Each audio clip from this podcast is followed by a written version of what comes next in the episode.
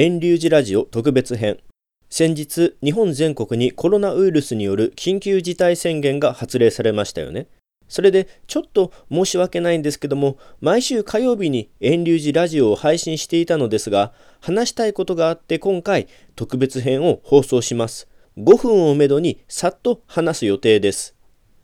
これまで7つの都府県に緊急事態宣言が出されてましたけども47すべての都道府県に出されるようになって私の住む県も生活が一変したと言いたいところですが実際は街中の様子はパッと見ても緊急事態宣言が発令する前と発令した後ではそんなに違いがないように見えます。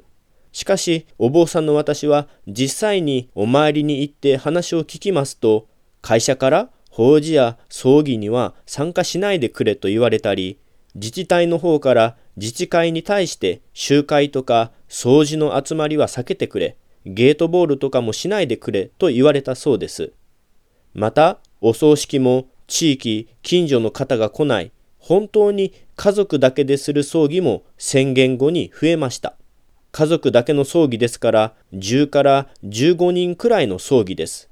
宣言前でしたら地域の人や遠方の人会社の人も来て30人40人50人規模の葬儀もありましたがもう家族だけの少ない葬儀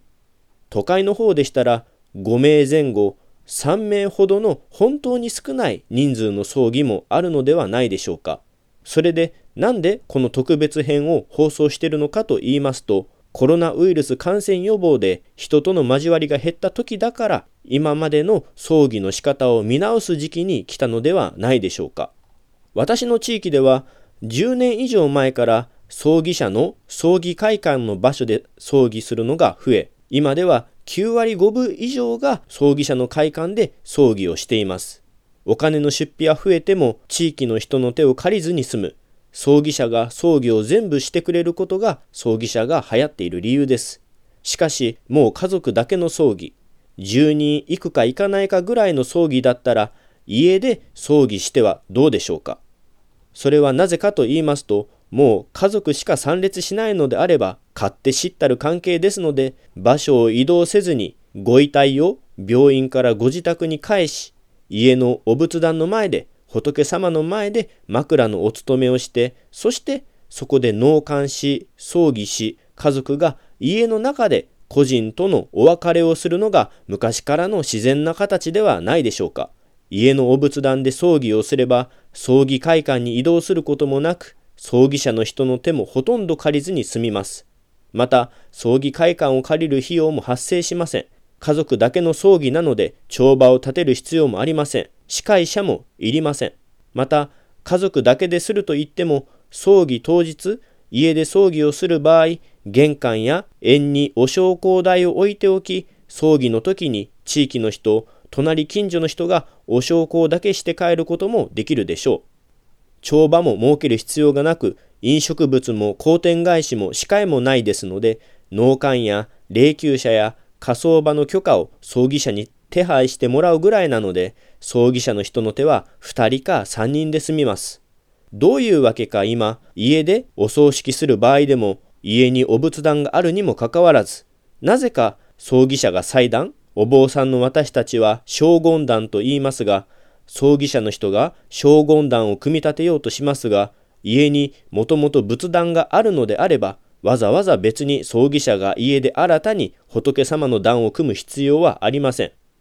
あれは家でお祭りしていた仏様がない場合に将軍壇を設けていただけであるので家に仏壇があるのであれば亡くなった人の枕をそのお仏壇の前で横にしてあげてそしてお棺に収めてそしてご家族が集まりお坊さんが独協し葬儀者の人が霊柩車を持ってきて仮装をしてあげたらどうでしょうか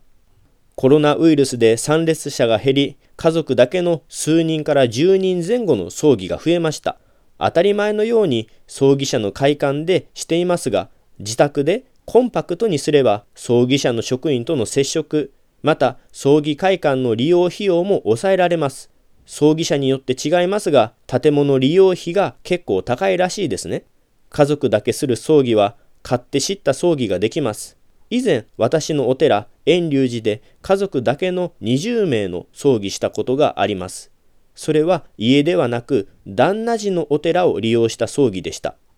お寺は仏教儀式をするための建物です。常に仏様をお祭りしているのでわざわざ祭壇、将軍壇を組み立てる必要がありません。帳場も立てなかったので葬儀者の人の手を借りたのは農館と霊柩車と2名分だけでした。お寺が喪主に対してお願いしたのは、お寺という場所を2日借りた10万円とお布施の2つをお願いしただけです。今の時代、どういうわけか葬儀費用が高い高い、葬儀をもっと安くしたいと言われることがあります。それは家から離れて業者による大勢の人の手を借りるようになったからです。コロナウイルスによる感染予防のこの時期、葬儀に参列する人がガクッと減っています。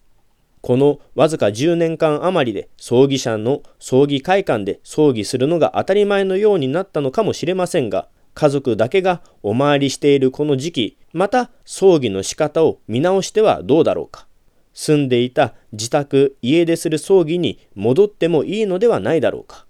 宗教施設のお寺でする葬儀を選択肢に入れてはどうだろうか。